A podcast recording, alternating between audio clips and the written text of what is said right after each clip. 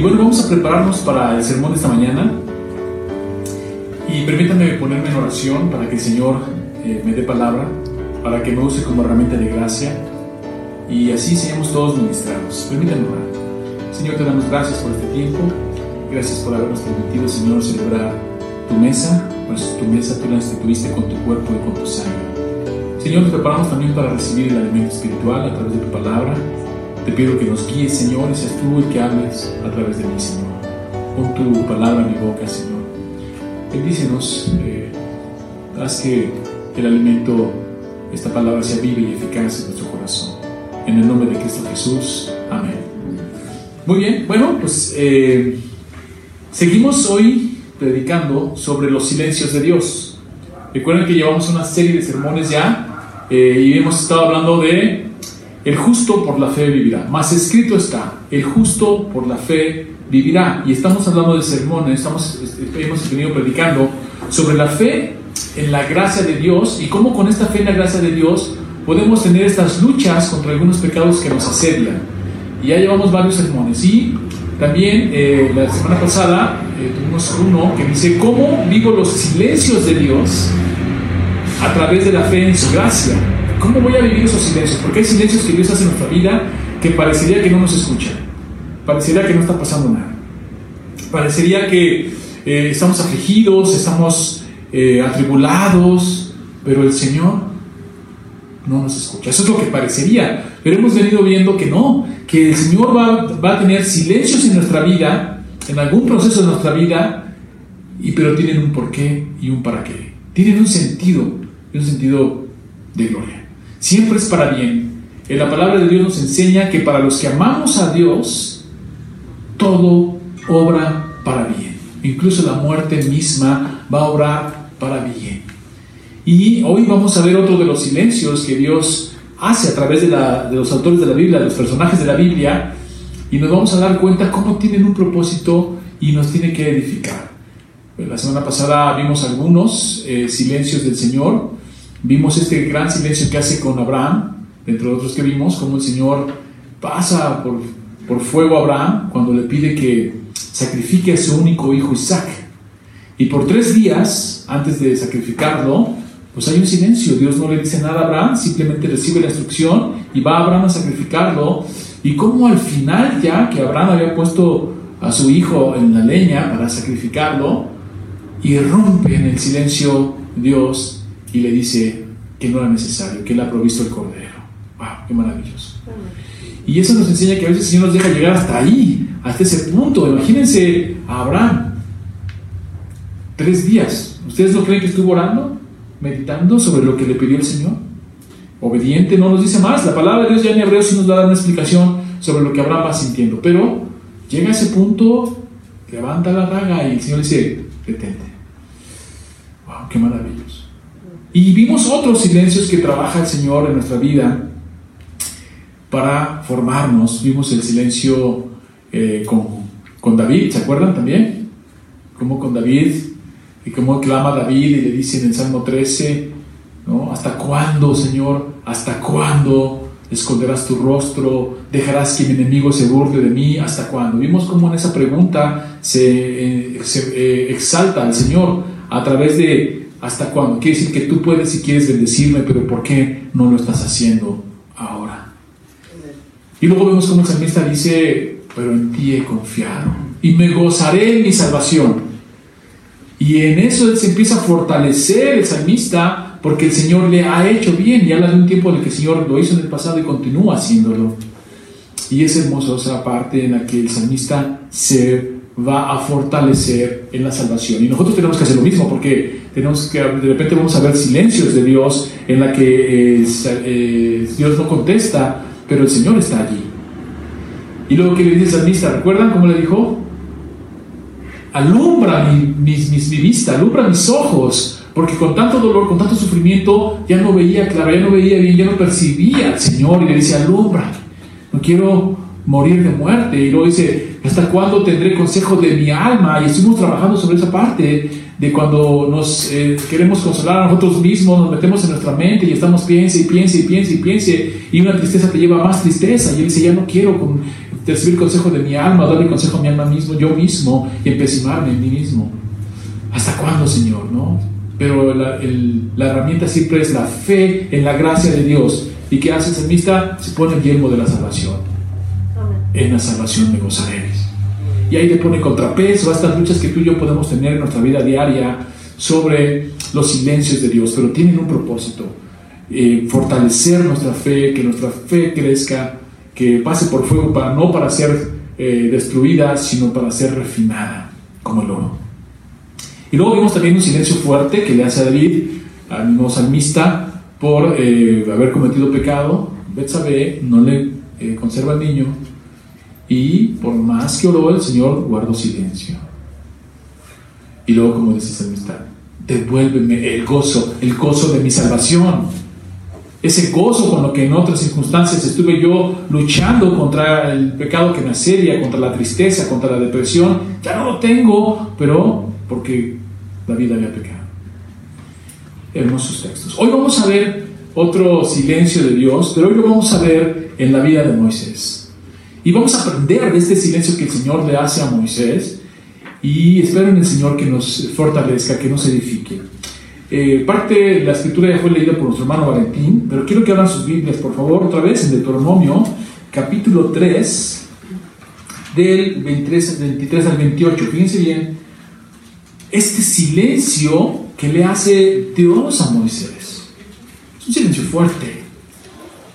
Ya casi al final de la vida de Moisés, ya casi va a entrar a la tierra prometida, y Dios le dice que no va a entrar y guarda silencio a la petición de Moisés.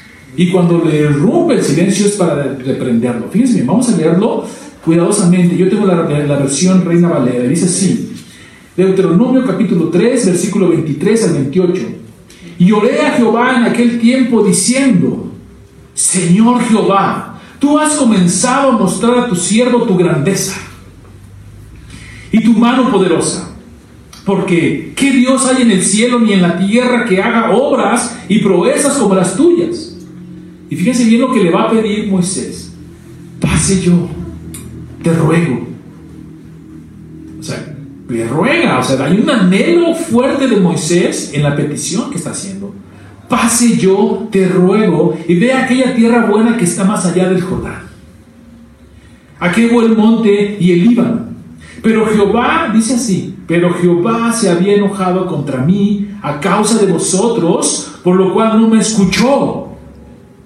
El Señor Jehová, Dios, tenía cerrados sus oídos a la petición de Moisés. Y dice, no me escuchó. O sea, y vemos también cómo seguramente Moisés estuvo pidiendo, anhelando ver esa tierra. Y ya se le había dicho desde cuándo que no. Ahorita vamos a ir a esa cita donde se le dice que no. Está en números. Números 28, 8, 12, 8 al 12. Pero primero vamos a meditar sobre eso. Dice, pero Jehová se había enojado contra mí a causa de vosotros, por lo cual no me escuchó. Y uno dice, ¿a Moisés? ¿No escuchó Dios a Moisés si tenía una relación directa con él? Para todo le hablaba, le dio las tablas, le dio los oráculos, las promesas, las leyes, o sea, todo se lo dio a Moisés y hablaba. Moisés era un, tipo Cristo, un tipo de Cristo que podía entrar inclusive al tabernáculo, a la presencia del Señor. Y hablaba con Dios. Pero en esta ocasión dice, no me escuchó. Y fíjense cómo le contesta Jehová, cómo va a romper el silencio. Primero, dice Moisés, y no me escuchó por causa de ustedes. Luego dice, y me dijo Jehová, ahí va a irrumpir el silencio que ya había hecho con Moisés. Primero, nada, no le contestó nada, no lo escuchó. Y cuando irrumpe el silencio Dios para Moisés, fíjense lo que le dice. Pero, y me dijo Jehová, basta, no me hables más de este asunto. Duro, ¿no?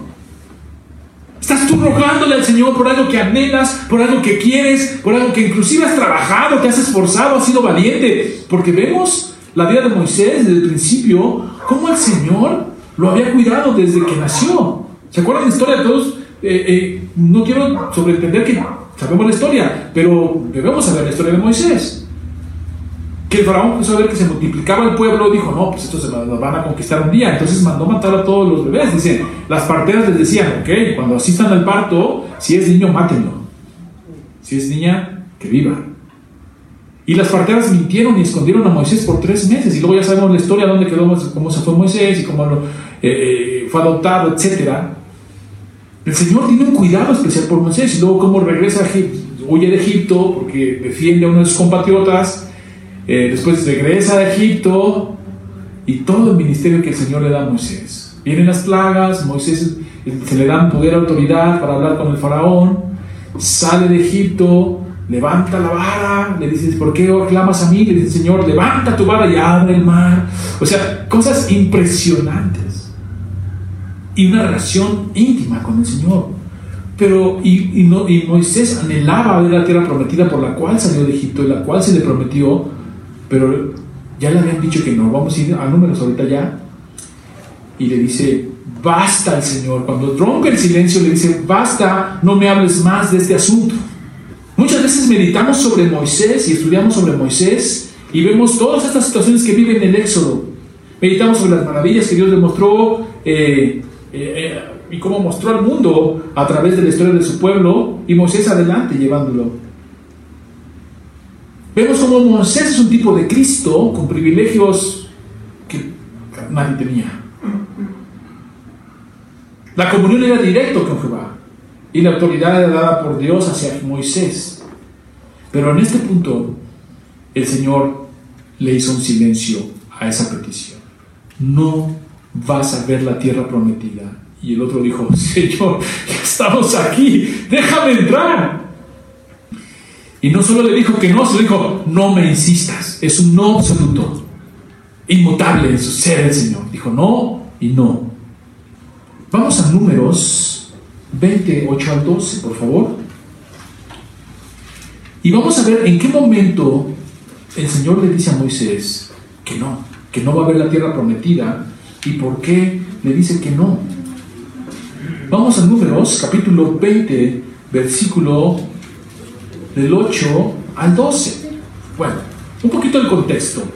Recuerden que salió de Egipto eh, todo el pueblo. Fíjense, entraron 70 personas 70 personas a Egipto y salieron casi 2 millones. Algunos dicen 1.600.000, 1.800.000, casi, vamos a ponerlo así, casi 2 millones. ¿Se imaginan?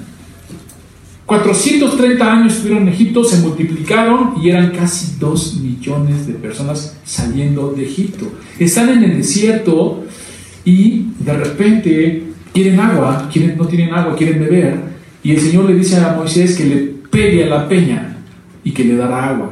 Pero ya que hay números, ya le da otra instrucción que Moisés no sigue y el Señor se enoja con Moisés. Aunque vemos que acá ya en Deuteronomio culpa al pueblo, dice por su culpa, por su culpa, por su culpa, no voy a ver la tierra prometida. Pero veamos aquí, dice Deuteronomio, números, capítulo 20, versículo 8, toma la vara, ya le estaban pidiendo otra vez agua al pueblo, dice, toma la vara y reúne a la congregación, tú y Aarón, tu hermano, y habla a la peña Fíjense bien, habla a la peña a vista de ellos y ella dará su agua y le sacará las aguas de la peña y darás de beber a la congregación y a sus bestias. Entonces Moisés tomó la vara de delante de Jehová como él le mandó y, Moisés, y reunieron Moisés y Aarón a la congregación delante de la peña y les dijo, oíd ahora rebeldes, ¿os hemos de hacer salir agua de esta peña? Entonces alzó Moisés su mano y golpeó la peña con su vara dos veces. Y ahí está el problema. Porque no se le había pedido que la golpeara, ya la había golpeado una vez. Se le había pedido que le hablara. Y salieron de muchas aguas y bebió la congregación y sus bestias. Y Jehová dijo a Moisés y a Aarón, por cuanto no creíste en mi palabra para santificarme delante de los hijos de Israel, por tanto no meteréis esta congregación en la tierra que les he dado. Desde ahí ya le había dicho Jehová a Moisés que no iba a haber la tierra prometida porque no siguió su instrucción. Y bueno, hemos meditado sobre este texto algunas veces y decimos, bueno, ¿por qué fue la ofensa tan grande? Porque podemos ver, y la Biblia lo explica y lo enseña, que la peña siempre en el Antiguo Testamento era Cristo. Simboliza a Cristo. Y pegarle primero significaba sacrificarlo. Pero solamente es un sacrificio para una vez y para siempre. El volverle a pegar ofendía ese significado. No lo puedes volver a sacrificar. Es una vez y para siempre y por eso la ofensa. Y le dice que no va a ver la tierra prometida. Y desde ahí Moisés encuentra un no y un silencio de Dios que le va a decir que no la va a ver. Y ya al final, fíjense el texto que es bastante eh, ilustrativo, dice así. Pero Jehová se había enojado contra mí a causa de vosotros, por lo cual no me escuchó y me dijo, basta, no me hables más de este asunto. Sube a la cumbre del Pisga y alza tus ojos al oeste y al norte y al sur y al este y mira con tus propios ojos porque no pasarás el Jordán. Y, o sea, vamos a poner atención a lo que le está pidiendo a Dios. Y quiero que te pongas en el lugar de Moisés. ¿Qué hubiera sentido? Porque no solo le dijo que no iba a, ver, no iba a entrar a la tierra prometida y que no la iba a ver, no iba, no iba a gozar de ella, no iba a cruzar el Jordán, sino que lo hace ir hasta lo alto para que vea. Mira, norte, sur, este, oeste, esa es la tierra prometida, pero no vas a entrar. A lo mejor, como vemos en Aarón, que murió antes.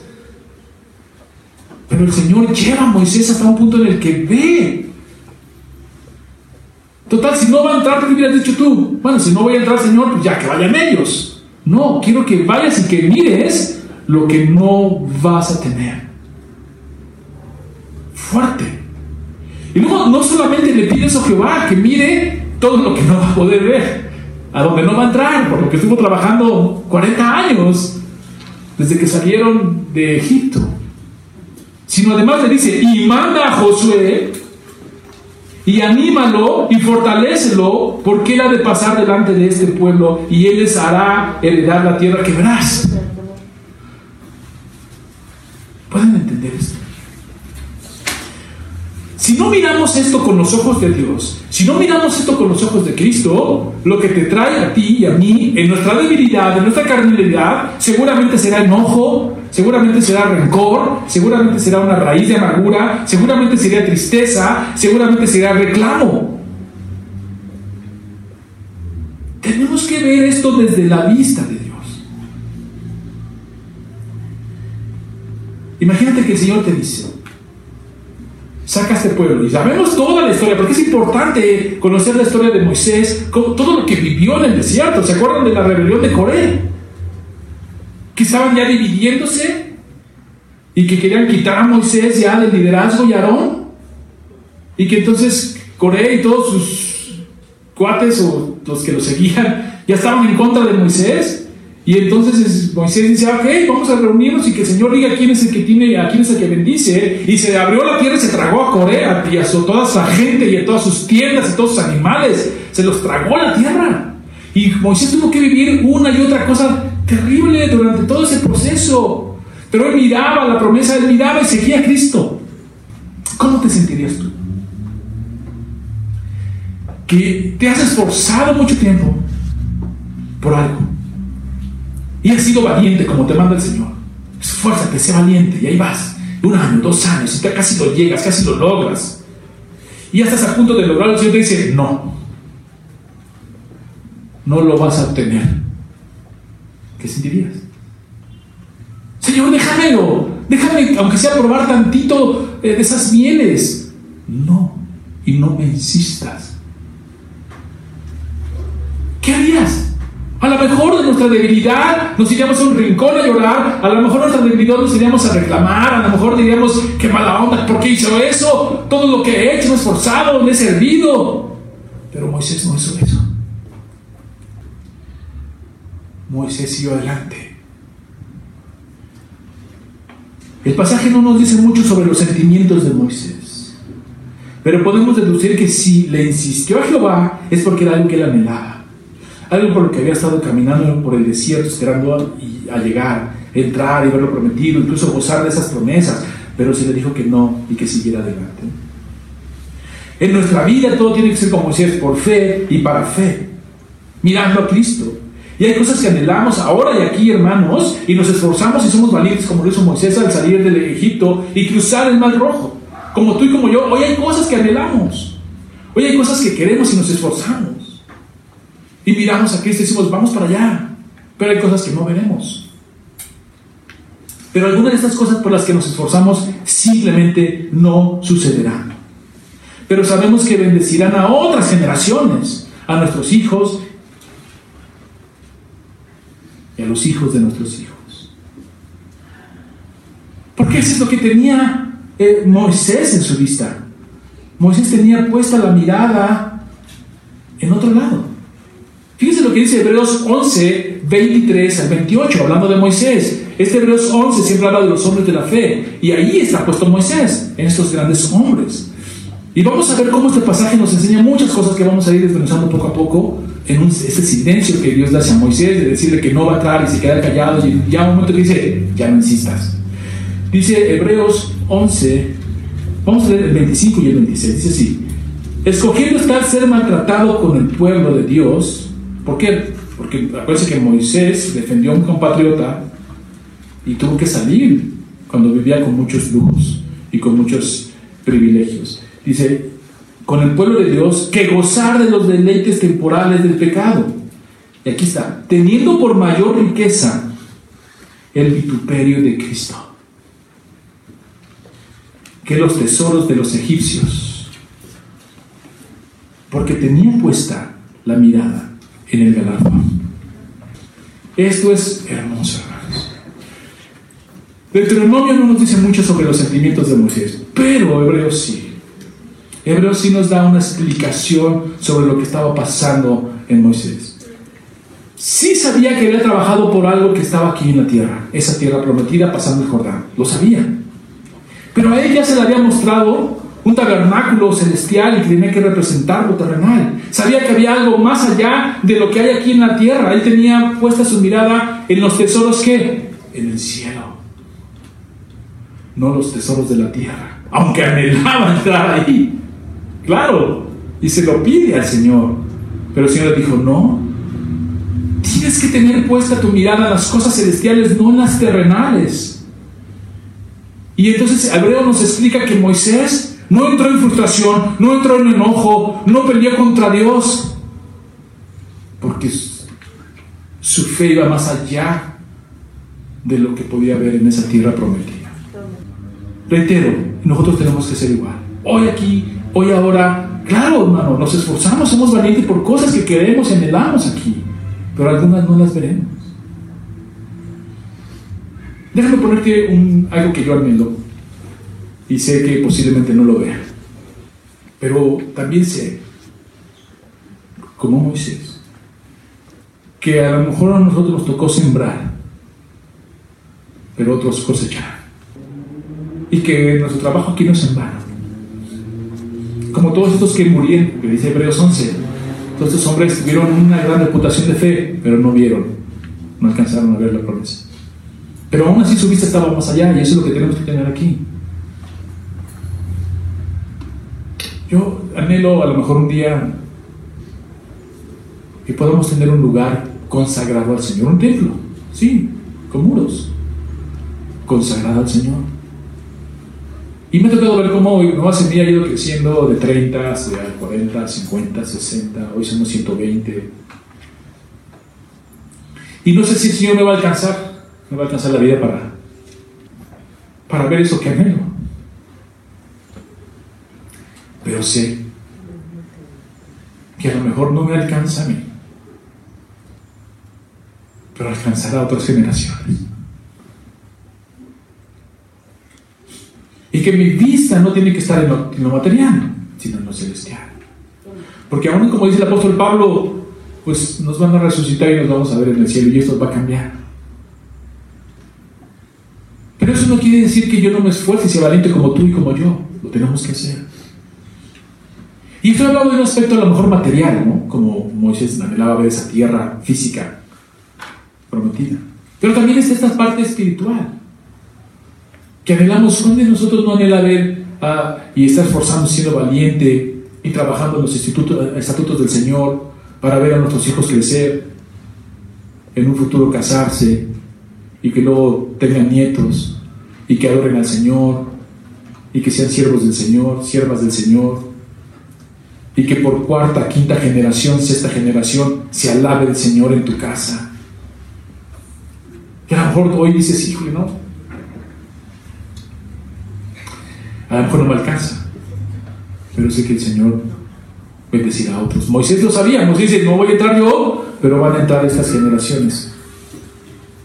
Y no voy a ser yo, pero va a ser Josué el que nos va a llevar. Porque Dios siempre provee y siempre bendice.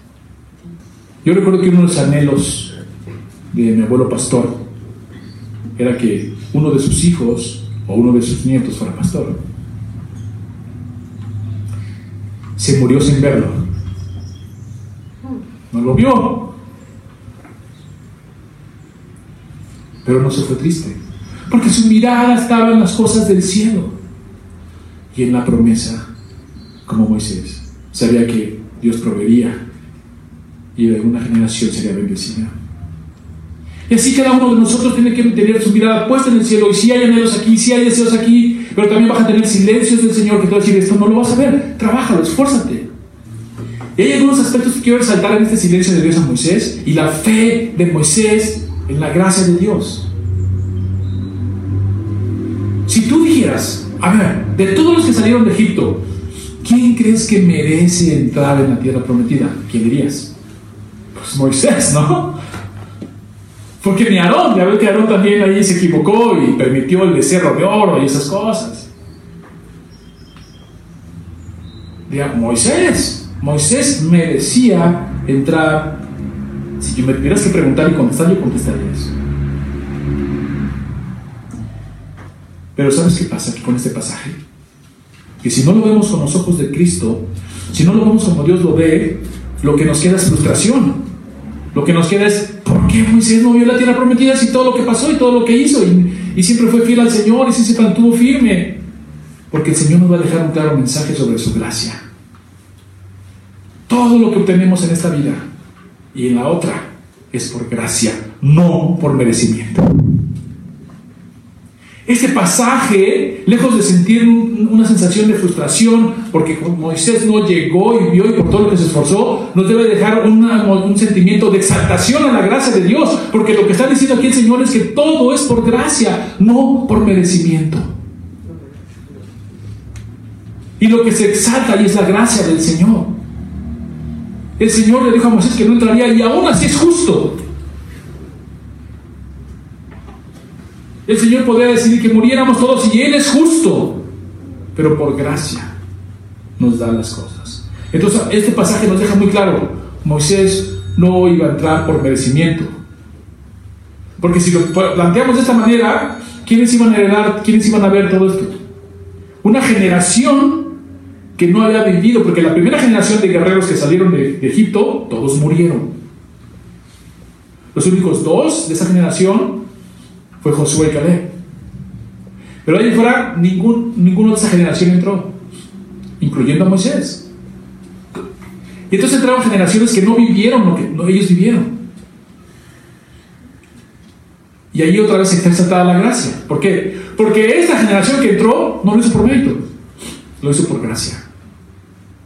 Y Moisés no iba a entrar por méritos, sino por gracia. Y no una tierra aquí, sino una tierra celestial. Todo tiene que ver con la exaltación de la gracia de Dios. Y luego del pasaje le dice, dice que, mire, que hace sus ojos al norte y al sur, este y oeste, para que vea la tierra prometida. El Señor quería asegurarse de algo en Moisés. Porque a lo mejor tú desde tu pensamiento pecaminoso, desde tu debilidad dirías, no seas cruel, no le hagas caso, no le hagas eso a, a Moisés. ¿Por qué Dios permitió que no solo no entrara, sino además se la mostró y no vas a entrar? Y uno diría, no le hagas eso. Lo que Dios estaba haciendo con Moisés era trabajar a profundidad con su orgullo, a profundidad con su ego, a profundidad con su vanagloria, a profundidad con su codicia Quería trabajar con sus anhelos y deseos. Que pudiera saber que nada en esta tierra se compara con la gloria que nos espera en el cielo. Dios se quería asegurar de eso. Ve, ve esto, Moisés. Sí, yo quisiera entrar. Esto no se compara con la gloria que les venir. Entonces uno entiende por qué el Señor le dijo, mira Moisés. Otro ha dicho, no, no le hagas más daño, no, no lo hagas sufrir más. Pues ya mejor que ni la vea, pues ni va a entrar, no, que la vea, para que vea y compare.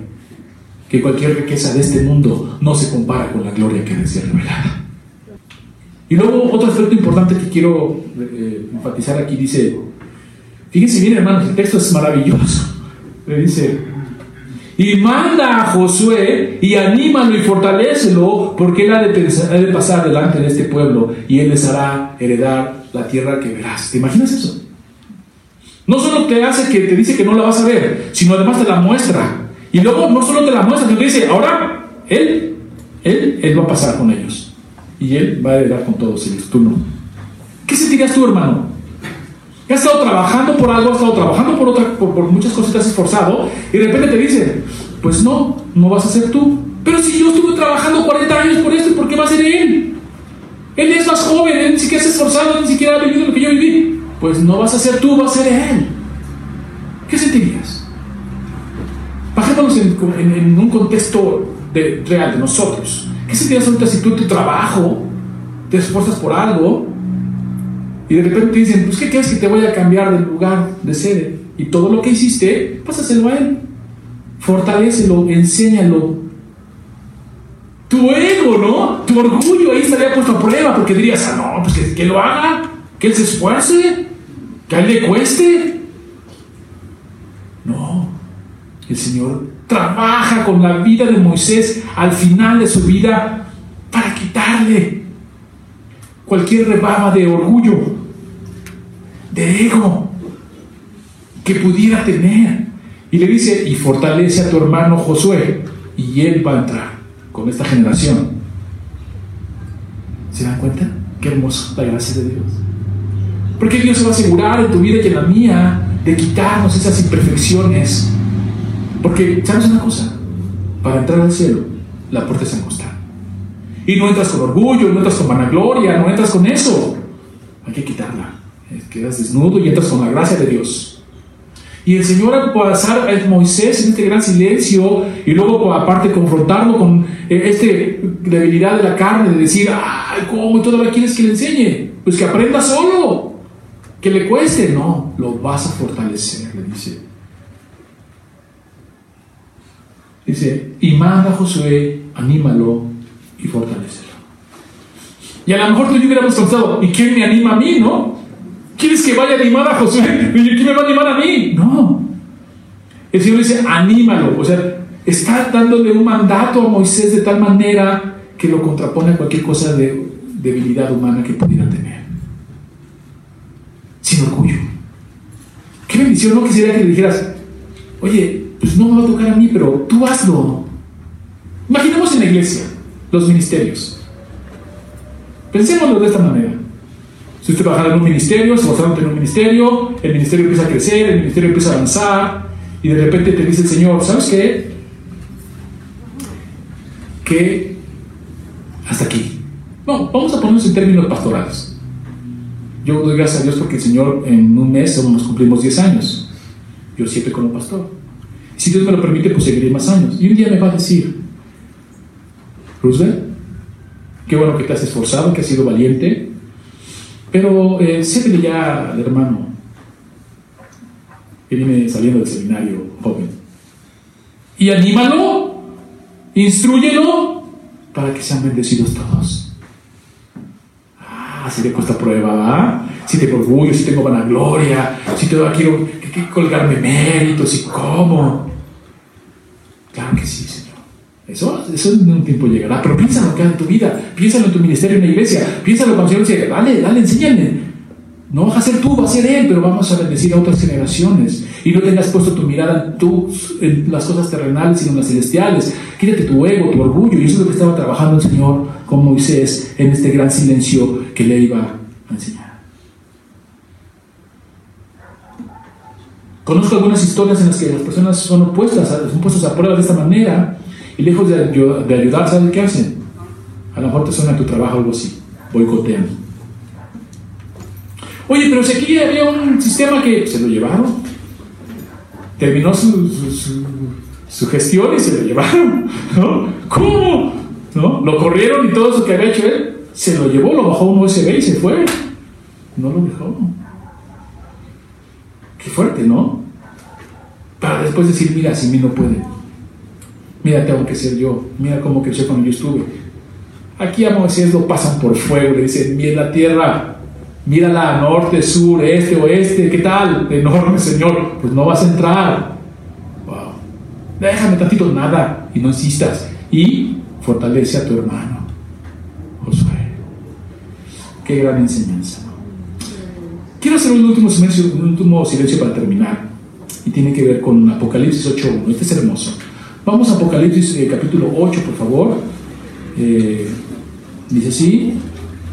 Bueno, eh, fíjense, estamos hablando del séptimo sello. Quiere decir que pasaron cuántos sellos más? Siete, ¿no? Digo, seis sellos. O sea, antes de este séptimo sello pasaron seis sellos. Y, alrededor de eso muchas cosas. Que ahora que estuvimos estudiando Apocalipsis llegamos creo que hasta el cuarto sello. Bueno, fíjense lo que va a pasar en el séptimo sello. Es un silencio de Dios enorme, pero glorioso. Creo que es un silencio que todos debemos anhelar, glorificar. Antes de esto están pasando muchas cosas. Se abrieron sellos, salieron caballos, hubo guerra, hambre, pasan muchas cosas. Pero de repente el Señor, sentado en su trono, con estos ancianos, bestias, ángeles, multitud, hace un silencio. Detiene todo lo que está pasando. Sí, Dios, creador de los cielos y la tierra, y que gobierna con potestad y que gobierna con autoridad, soberanía, se detiene y hace que todo el mundo guarde silencio. ¿Para qué? ¿Qué va a pasar? ¿Qué va a suceder? ¿Por qué el Señor pidió un silencio de media hora en el cielo? Y fíjense lo que dice, cuando abrió el séptimo sello se hizo un silencio en el cielo como por media hora. Y vi a los siete ángeles que estaban en pie ante Dios y se les dieron siete trompetas. Otro ángel vino entonces y se paró ante el altar con un incenciario de oro, de oro y se le dio mucho incienso. ¿Para qué, hermanos? ¿Para qué? Para añadirlo a las oraciones de los santos. Sobre el altar de oro que estaba delante del trono. Y de la mano del ángel subió a la presencia de Dios el humo del incienso con las oraciones de los santos. ¿Te das cuenta de la importancia para Dios la oración? De tener todo lo que está pasando en el cielo, todo, y en la tierra, todo. Un silencio por media hora. ¿Para qué? Para escuchar o leer las oraciones de los santos. Así que ahora que ores, ve lo importante que es para Dios. Y luego, ¿qué pasa? Dice, y el ángel tomó el incenciario y lo llenó del fuego del altar, y luego dice, y lo arrojó a la tierra, y hubo truenos, voces, relámpagos y un terremoto. ¿Qué quiere decir? Que el Señor no es tardo para escucharnos ni para actuar. Hay una reacción por parte de haber escuchado esas oraciones de parte del Señor. Dice, las avienta. Y tomó el ángel el incenciario y lo llenó de fuego del altar y lo arrojó a la tierra y hubo, pasaron cosas. Porque Dios cuando escucha la oración no simplemente se queda callado o hay un silencio ahí por siempre. No, es va a suceder. Solo que en el tiempo del Señor. Porque sus tiempos son perfectos. Oremos. Señor, te damos gracias por este tiempo. A ti sea la gloria. Gracias, Señor, por permitirnos tener esta reunión aquí, gozarnos y alabar tu santo nombre. Gracias por la, por la palabra, Señor, que vive en nuestras vidas. Permite que penetre hasta lo más profundo, Señor, de nuestro corazón. A ti sea la gloria. En el nombre de Cristo Jesús. Amén.